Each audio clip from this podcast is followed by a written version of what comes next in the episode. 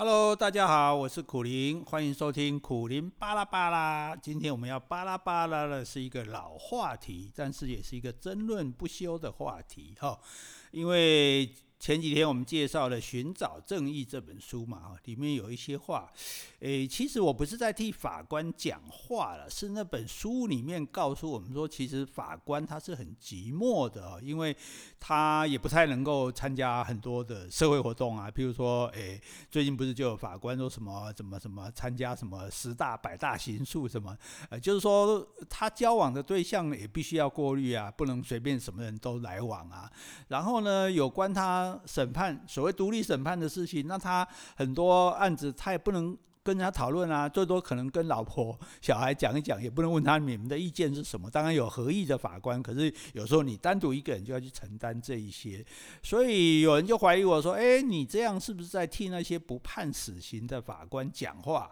你是不是废死联盟的？”哇，完蛋了，帽子戴得这么大。但是呢。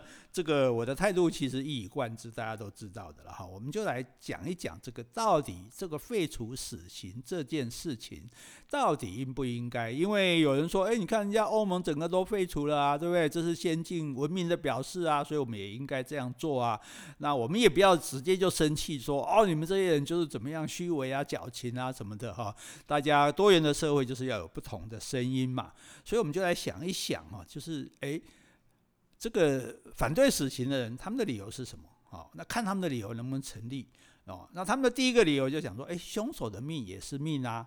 那现在有人的生命被剥夺了，对不对？基本上我们现在讲杀人偿命的死刑啊，哈，一般现在一般其他罪也大概不会被判死刑了。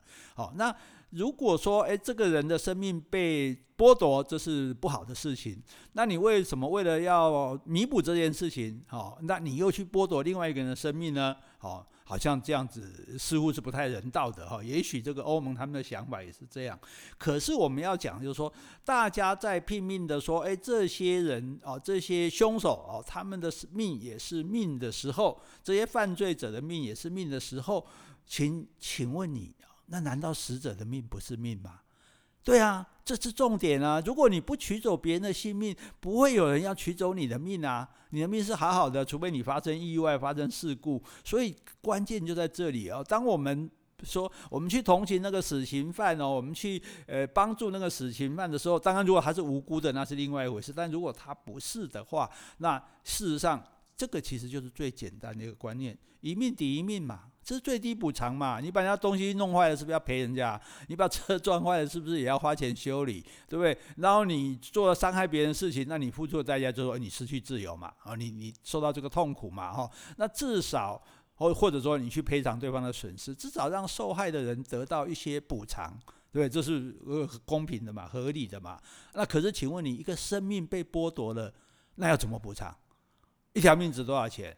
一千万、两千万、三千万，那好，我请问你，如果我现在给你三千万买你一条命，你愿意吗？你当然不要嘛，是不是？可见的生命是无价的。既然生命是无价的，没有办法用别的东西来补偿，那唯一可以用来补偿的就是另外一个生命。好，不好意思，所以这件事情就这么说了。好，那这这是一个问题。那另外一个呢？另外一种讲法啊，反对死刑的这个说法就是说，诶，虽然有死刑，但是并不能喝阻犯罪。啊，所以你看这么多年来，犯罪率并没有下降，杀人的人并没有减少。这个话有一个很大的漏洞啊，就是说犯罪率也许没有下降，可是犯罪率没有下降，整个世界、全世界，因为社会的进步，因为人关系的复杂，因为物欲的横流，其实哦，这个。犯罪率本来大部分的国家都是在上升中的，好，所以你就不能说以说，哎，有了死刑，然后这个执行了死刑之后，犯罪率没有下降，就表示说死刑对治安、社会治安是没有帮助的，对吓阻犯罪是没有帮助的。因为很简单，我问你说，那万一没有死刑，搞不好犯罪率更高，不是吗？哦，所以你不能只以犯罪率的增加就来证明说，哦，这个，哎。死刑对犯罪是没有没有吓阻作用的哦，这个这个是站不住脚的。万一没有死刑，搞不好犯罪是多好几倍嘞，那你怎么知道呢？哦，所以不能够这样子讲啊，因为事实上我们就知道说，死刑对犯罪有没有吓阻力，一定有嘛。之前不是有人杀小孩子，他就自己讲，他说在台湾杀一两个人不会判被判死刑啊。诶，这种话都讲出来，就我存心要去杀人，然后我知道我不会被判死刑啊，结果这个人还真的没被判死刑，哇靠，这是太过分了啊！所以从这个话也就证明说，其实最人最怕的还是什么？最怕的还是死亡。哦，你把我关起来是一回事，我失去自由是一回事，失去生命、失去财产是一回事，可是。命没有了，就什么都没有了。你说真的有人不怕死吗？哦，那是非常有限的哦。那那除非我们是英勇的国军，那是另外一回事。可是一个想要犯罪的人说，如果知道他犯了这个罪，可能导致他死亡，哦，可能他会被判死刑。你说他不会因此而稍微犹豫一下吗？这个我不相信的。哦，事实上，也根据很多的报道，这些。是被判死刑的人，当他们知道自己即将要被执行的时候，马西底下屁滚尿流啊，踹塞踹流啊，赶快被戏呀哦。所以其实这个还是会怕的哦。所以你说，呃，死刑没有吓阻犯罪的作用，你没有办法证明这一点啊，因为你没办法做个对照组，好像疫苗那样说哦，如果有死刑，犯罪率增加；哦，没有死刑，犯罪率下降。哦，所以这是。第二个不能成立的地方啊，那第三个呢？有些人就，尤其是这些法官哈，大家就动不动就说人家恐龙法官。我们先不要用这个字眼了哈，恐龙啊，就是说他跟完全隔跟这个世界好像活在平行时空的意思。哦，但是呢。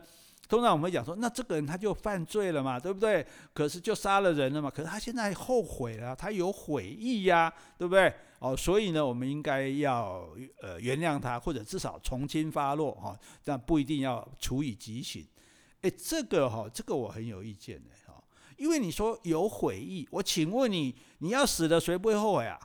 一定会后悔吗？哎呀，早知道我不要这样做，你看我现在会没命了。所以后有悔意是一定有的啊！不要说真的犯了死刑的罪，你就算犯了其他的罪，只要你因为犯罪，你要被判刑了，你要被罚款了，你都会后悔的。那说可是你会后悔是另外一回事，是你发做了这件事情之后去后悔的。那。跟你之前犯罪是没有关系的，所以这一点我对对我是有意见的啦，哈，就是说，当然法律是人家专业的这个立法委员去定的哈，可是我是有意见，就说一个人的犯罪不应该，就是应该以他犯罪时候的状况哦，他的动机哦，他有没有预谋，他有没有这个过分的残忍哦，他有没有怎么样，用这个东西来决定。但是但是至于他犯罪之后的态度，那是那可以演的啊。对不对？我怕死啊，我就装的很可怜啊，所以有的就就拼命的道歉啊，然后有的什么还抄经啊什么的，哦，还还什么帮对方祈祷啊，这些这都是事后的事，诶，这都已经其实是于事无补的事情，这些事情是跟犯罪没有关系的。跟死者也没有关系的，所以我觉得一个人犯罪之后的态度，用来决定他犯罪时候量刑的轻重，这个我我是没有办法接受的哈。尤其是被判死刑的人，你惊死你当然学会啊，问题是你已经讲太细了嘛哈。所以我觉得死刑还是应该要在至少在目前我们中华民国是应该要继续存在的。为什么要存在呢？因为第一个，为了要告慰死者。你想想看，我们就讲不久前大家亲眼看到的嘛，啊，马来西亚那位来台湾的学生，你看他妈妈、他爸爸那种伤心难过的样子，真的老实讲，那几天我都心情都觉得很沉重，都觉得哇、哦，好好替他难过。我们好好不容易养大了一个小孩，然后听说台湾很安全，把他送到那边去，然后结果就就就就这样没了，对不对？所以对于你问死者的家属来讲，你你说什么事情可以让他们觉得？不是说补偿他们，让他们比较甘心，所以他们是不是也讲杀人偿命，一命抵一命啊？所以，所以对被害者的家属，他永远的失去了他的亲人这件事情，你是无法挽回的，你其实也是无法补偿的。那因此，他觉得怎么样？如果他觉得说好，唯一的方式就是拿一条命来换我的亲人的这一条命，这我觉得这是合理的要求啊，对不对？所以。有一种状况，有一种例外，就说，所以其实我们的这个很多的审判中，其实都疏忽了被害人啊，因为好，检察官帮这个被害人啊，就所谓提起公诉嘛，是替整个社会去告这个犯罪者，所以我们就有听到犯罪者替自己的辩护啊，他的律师要怎么替他辩护，然后检察官怎么样的去指控他，可是被害者呢，我们知道有些国家被害者的家属是可以出席的。你说被害者家属跟案情无关，可是被害者家属他所受到的伤害，哦，那也是量刑轻重的根据啊。所以你今天要说一个杀蓄意的夺走人家性命的人，你没有人有资格原谅他。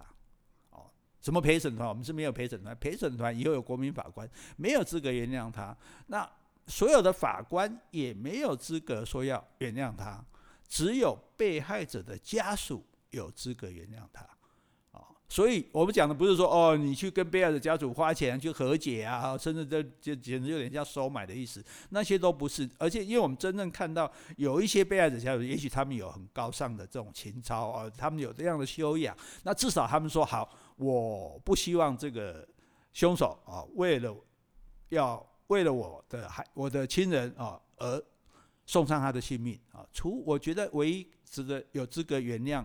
被害者的呃，原谅这个凶手的就是他而已啊，所以法官应该要参酌被害者家属他们的心情啊，所以这是不然你没有办法来来对来告慰死者嘛，你没有办法来安慰这些呃被害者的这个这个这个家属嘛哈，这是第一个。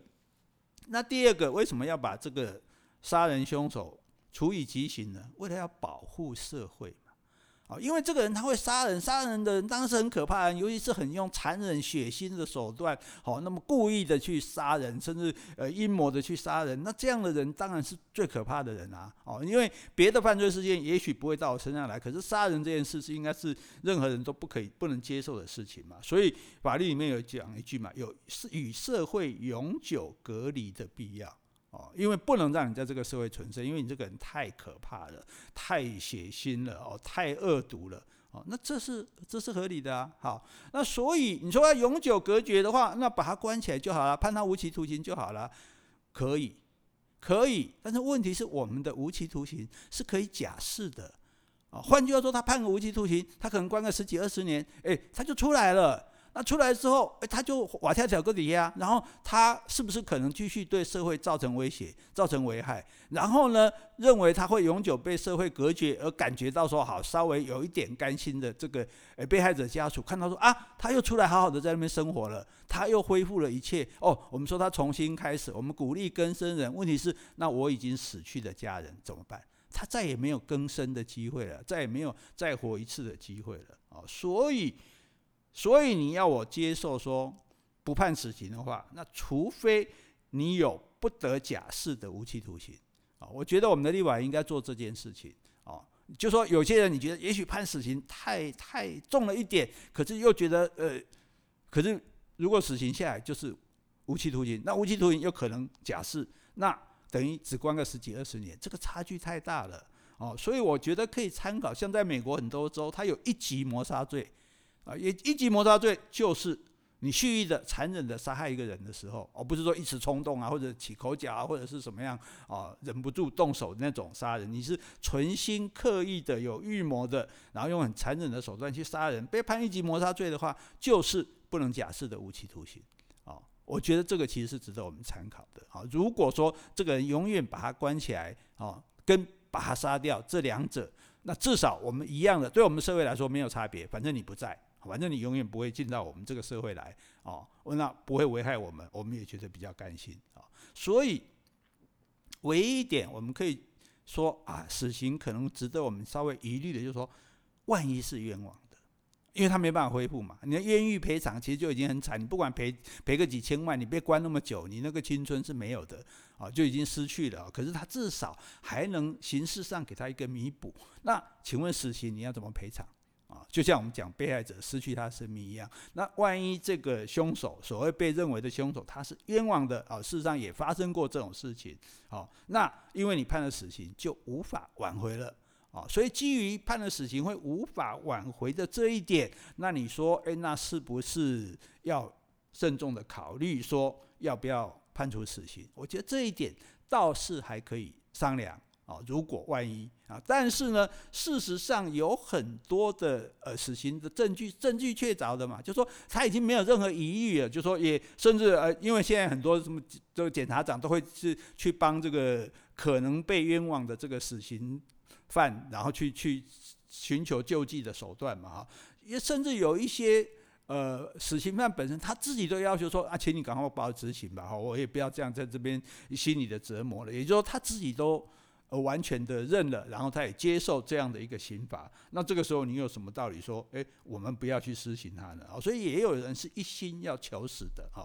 那因此这里就回到刚刚讲的重点，就是除非有不得假释的无期徒刑啊。假设我们担心说，万一这个人判了死刑，万一他是冤枉的，那将来没有救济的手段，那我们最起码要有不能假释的无期徒刑这样的一个判刑方式来取代。哦，也许原先要判的死刑，那如果在这种状况下，我们还可以勉强接受说，哦，那或许不一定不是那么非常的明确的，因为很多其实是罪证确凿，尤其是人神共愤嘛，哦，所以上次我们也讲过嘛，对于法官而言，你就是求其生而不可得，你千方百计想办法让这个人活。哦，但是这个人实在他就是太可恶，太该死了啊！所以我们就讲该死，大家都知道什么人该死嘛。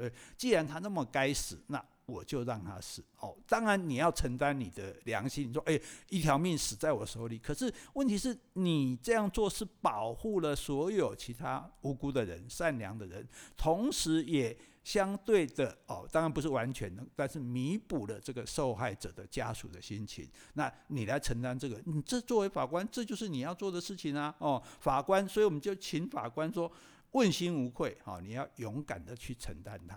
啊，所以我们对于死刑，我们觉得。我不觉得死刑说凶手的命也是命就不应该执行，不不觉得说死刑没有让犯罪率下降就不应该执行，也不觉得说死刑犯有悔意就应该不执行啊。